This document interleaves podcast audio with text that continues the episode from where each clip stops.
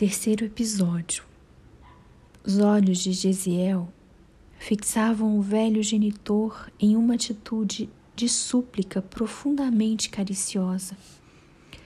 Suas palavras revelavam o mais doce enternecimento no coração.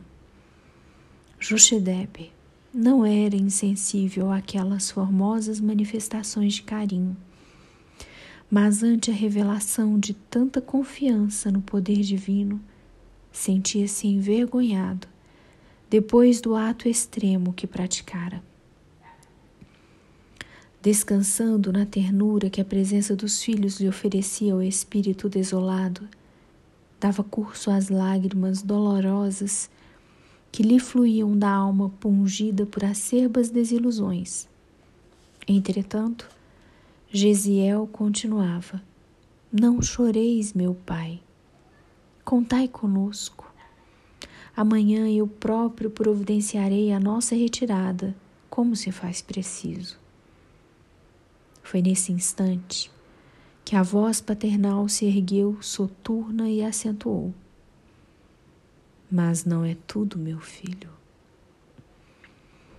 E pausadamente, Jochedeb pintou o quadro de suas angústias reprimidas, da sua cólera justa, que culminara com a decisão de atear fogo à propriedade do verdugo execrando.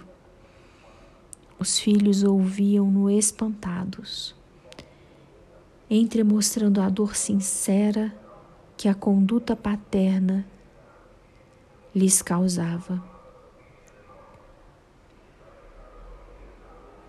Depois de um olhar de infinito amor e funda preocupação, o jovem abraçou, murmurando: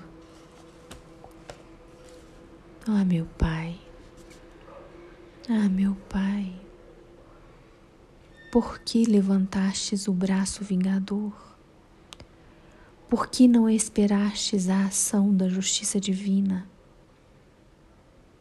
Embora perturbado, pelas afetuosas admoestações, o interpelado esclarecia: Está escrito nos mandamentos, abrem aspas, não furtarás, fecham aspas.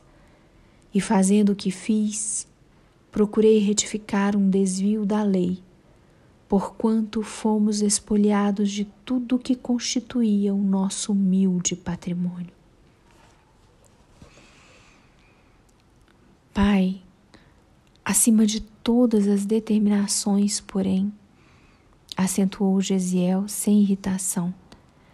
Deus mandou gravar o ensinamento do amor, recomendando que o amássemos sobre todas as coisas, de todo o coração e de todo o entendimento.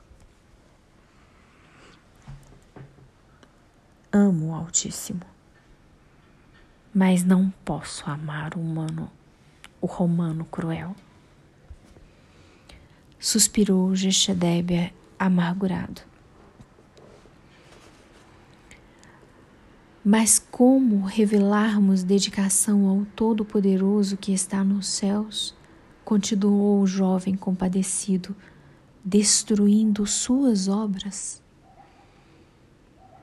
No caso do incêndio, não temos só a considerar o nosso testemunho de desconfiança para com a justiça de Deus, mas os campos que nos fornecem agasalho e pão sofreram com a nossa atitude, e os dois melhores servos de Licínio Minúcio, Caio e Rufilho, foram feridos de morte quando tentavam salvar as termas prediletas do amo em uma luta inútil para livrá-las do fogo que as destruiu.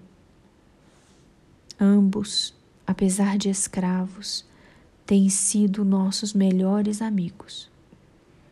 As árvores frutíferas e os canteiros de legumes de nossa propriedade, de nossa propriedade, devem quase tudo a eles, não só no concernente às sementes vindas de Roma, mas também no esforço e cooperação com o meu trabalho. Não seria justo honrarmos sua amizade dedicada e diligente, evitando-lhes a punição e os sofrimentos injustos? Jochedeb pareceu meditar profundamente nas observações filiais, ditas em tom carinhoso. Enquanto Abigail chorava em silêncio, o moço acrescentava: Nós que estávamos em paz nas derrotas do mundo, porque trazíamos a consciência pura, precisamos resolver agora, em face do que nos advirá, em represálias. Quando dava o meu esforço contra o fogo, observei que muitos afeiçoados de Minúcio me contemplavam, me contemplavam com indisfarçável desconfiança. A esta hora, ele já terá regressado dos serviços da corte provincial. Precisamos encomendar-nos ao amor e à complacência de Deus, pois não ignoramos os tormentos reservados pelos romanos a todos os que lhes despeitam, desrespeitam as determinações.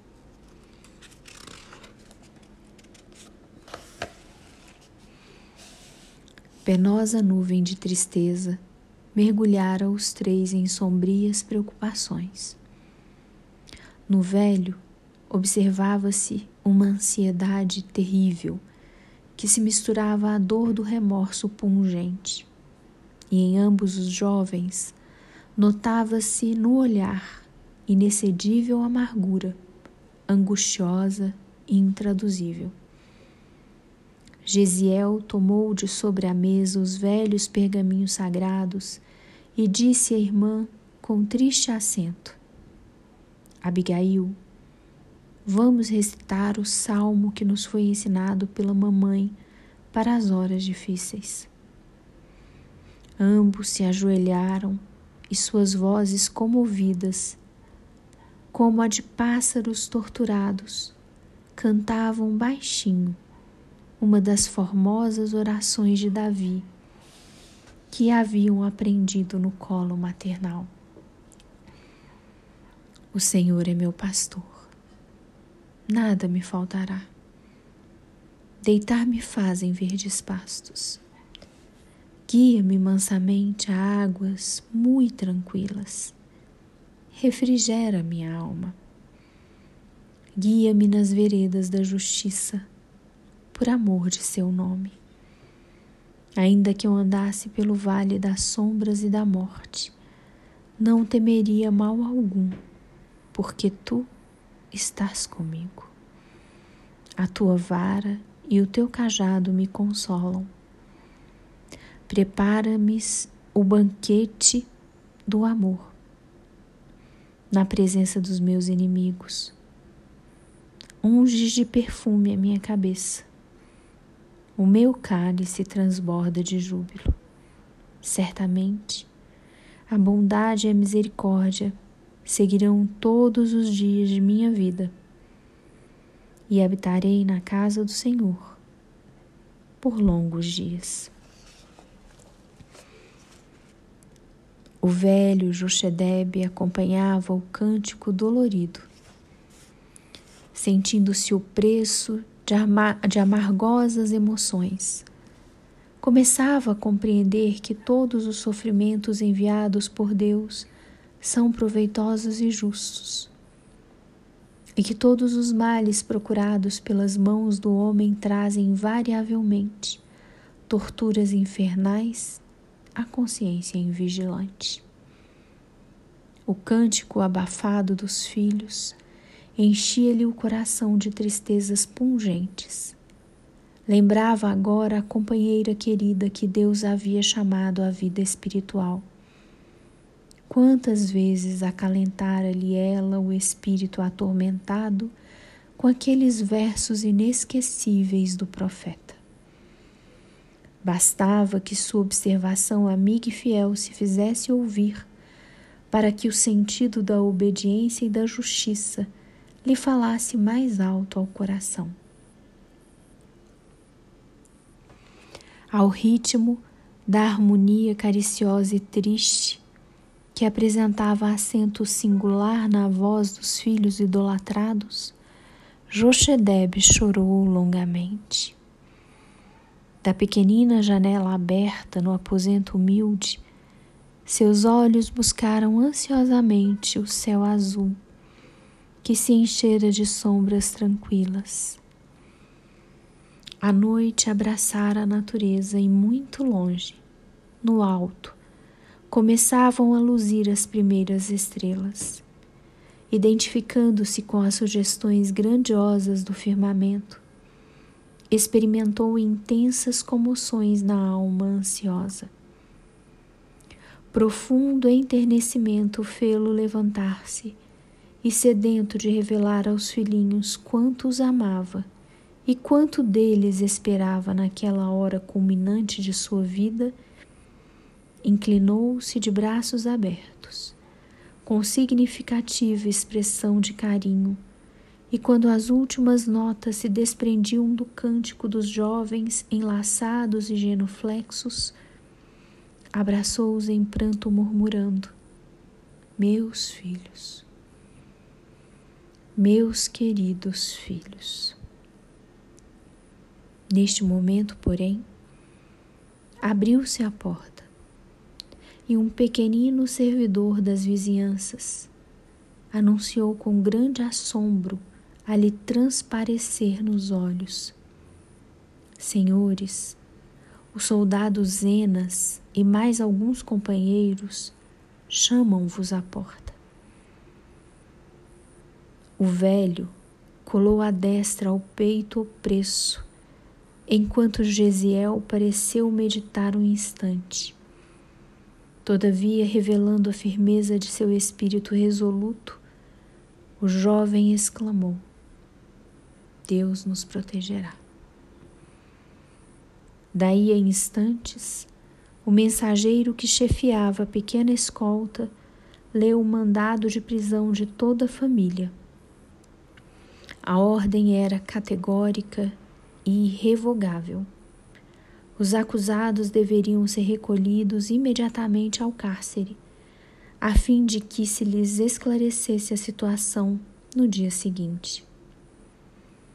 Abraçado aos dois filhos, o pobre israelita marchou à frente da escolta que os observava sem piedade.